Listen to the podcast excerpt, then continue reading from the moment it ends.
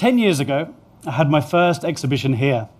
I had no idea if it would work or was at all possible, but with a few small steps and a very steep learning curve, I made my first sculpture called The Lost Correspondent. Teaming up with a marine biologist and a local dive centre, I submerged the work off the coast of Grenada in an area decimated by Hurricane Ivan. And then this incredible thing happened. It transformed. One sculpture became two, two quickly became 26. And before I knew it, we had the world's first underwater sculpture park. In 2009, I moved to Mexico and started by casting local fishermen. This grew to a small community, to almost an entire movement of people in defense of the sea, and then finally to an underwater museum with over 500 living sculptures. Gardening, it seems, is not just for greenhouses.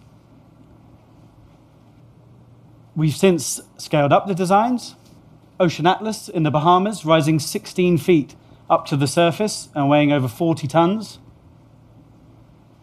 To now, currently in Lanzarote, where I'm making an underwater botanical garden, the first of its kind in the Atlantic Ocean. Each project, we use materials and designs that help encourage life. A long lasting pH neutral cement provides a stable and permanent platform. It is textured to allow coral polyps to attach.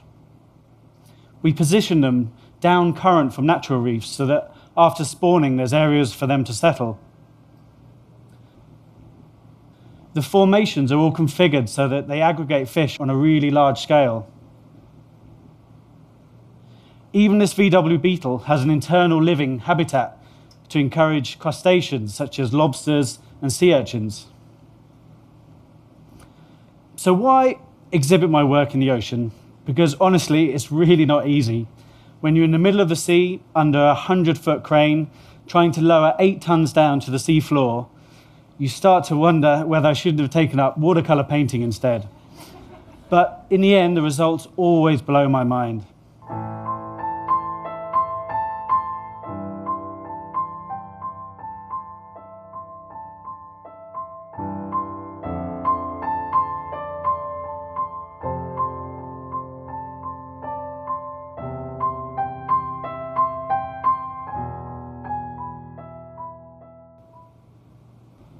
The ocean is the most incredible exhibition space an artist could ever wish for.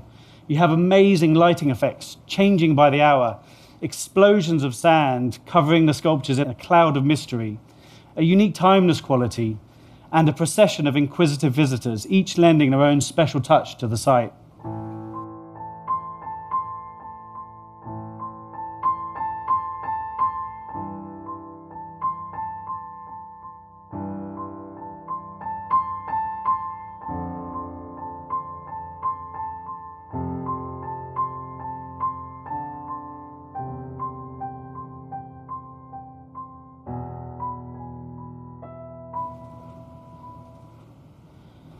But over the years, I've realized that the greatest thing about what we do, the really humbling thing about the work, is that as soon as we submerge the sculptures, they're not ours anymore.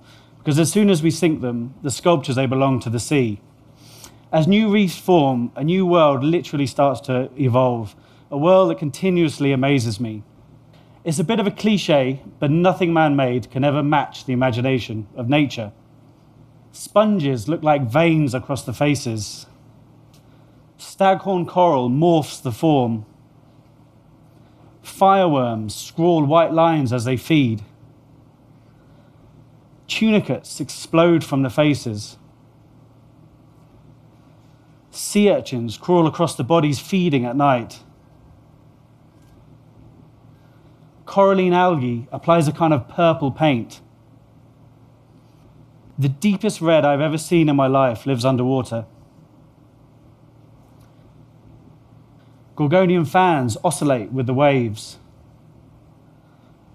Purple sponges breathe water like air. And grey angelfish glide silently overhead. And the amazing response we've had to these works tells me that we managed to plug into something really primal because it seems that these images translate across the world, and that's made me focus on my responsibility as an artist and about what I'm trying to achieve. I'm standing here today on this boat in the middle of the ocean, and this couldn't be a better place to talk about the really, really important effect of my work. Because as we all know, our reefs are dying and our oceans are in trouble.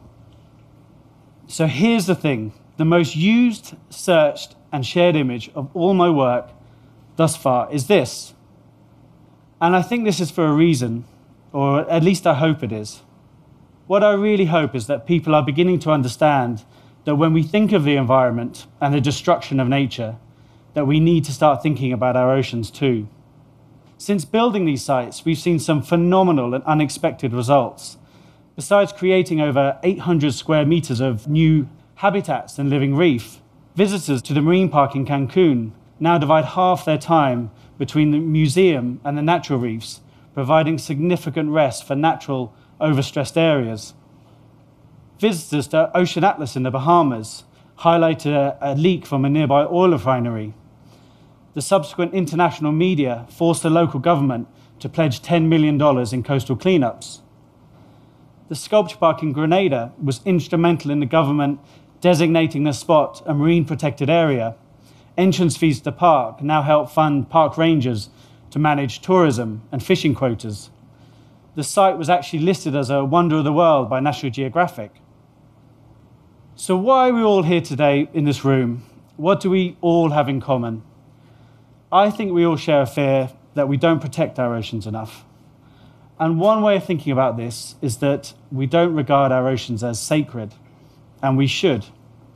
When we see incredible places like the Himalayas or the Sagrada Familia or the Mona Lisa, even, when we see these incredible places and things, we understand their importance. We call them sacred, and we do our best to cherish them, to protect them, and to keep them safe.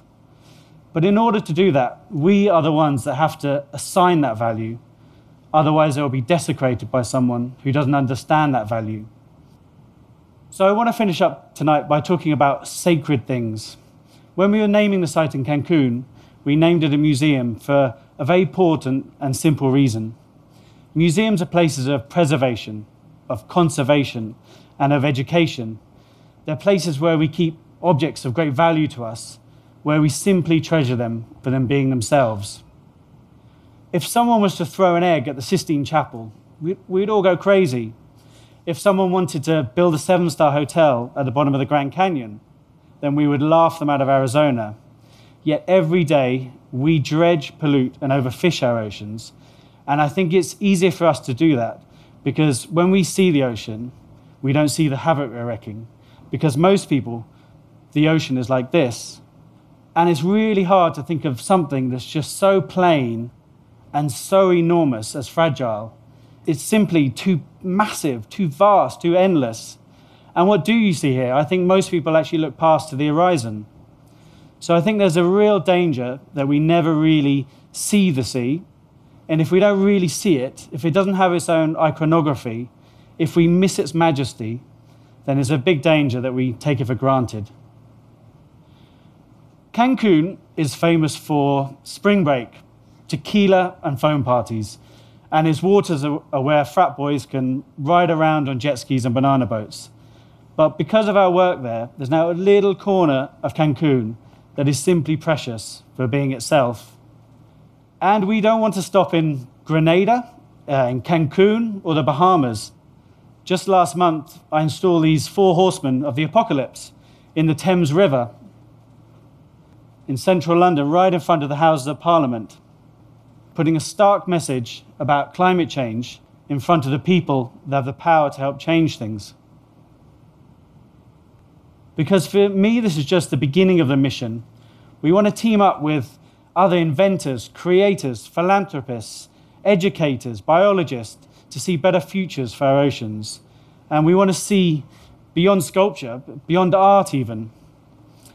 Say you're a 14 year old kid from the city and you've never seen the ocean, and instead of getting taken to the Natural History Museum or an aquarium, you get taken out to the ocean to an underwater Noah's Ark, which you can access through a dry glass viewing tunnel where you could see all the wildlife of the land be colonized by the wildlife of the ocean. Clearly, it would blow your mind. So let's think big and let's think deep. Who knows where our imaginations and willpower can lead us? I hope that by bringing our art into the ocean, that not only do we take advantage of amazing creativity and visual impact of the setting, that we're also giving something back. And by encouraging new environments to thrive, and in some way opening up a new, or maybe it's a really old way of seeing the seas as delicate, precious places worthy of our protection. Our oceans are sacred. Thank you.